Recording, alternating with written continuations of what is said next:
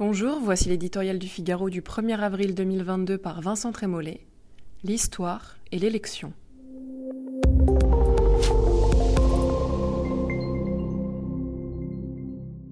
Nul besoin des slides d'un cabinet de conseil pour comprendre que la France n'est pas à la veille d'une élection ordinaire. Les catégories habituelles, celles qui ordonnent nos réflexions et guident nos commentaires, sont profondément perturbées par la conjugaison de crises immédiates, Covid, guerre en Ukraine, et d'inquiétudes collectives, déclassement économique, mutation démographique, réchauffement climatique. Le semblant de campagne qui nous mène péniblement jusqu'au premier tour est aussi terne que le climat est dramatique. L'enchassement des crises accélère un phénomène antérieur, la désaffiliation d'un nombre toujours plus grand de citoyens.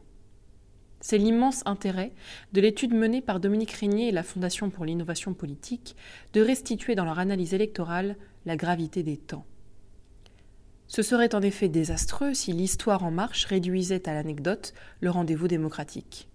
Si Zemmour, Le Pen, Mélenchon ont d'abord minoré la menace venue de l'Est, le chef de l'État a pu laisser croire qu'elle justifiait de tout emporter sur son passage, même la délibération civique.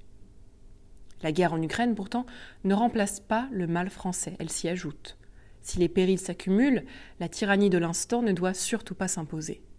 Il est urgent de lui opposer, pour les dix jours à venir, les vertus de la distance, de la réflexion, de la comparaison, de la rumination même, sans lesquelles la raison cède à la compulsion, l'esprit à l'épiderme.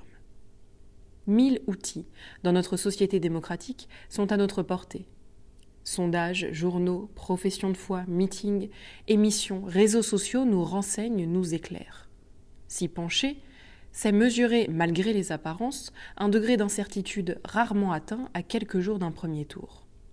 Nos représentations, clivages, réflexes se rattachent trop souvent à des périodes qui n'ont plus rien à voir avec celles que nous vivons. Depuis trois ans, les jours sont des semaines et les mois des années. Quand s'enchaînent de tels bouleversements, et ce n'est pas une formule d'usage, tout est possible.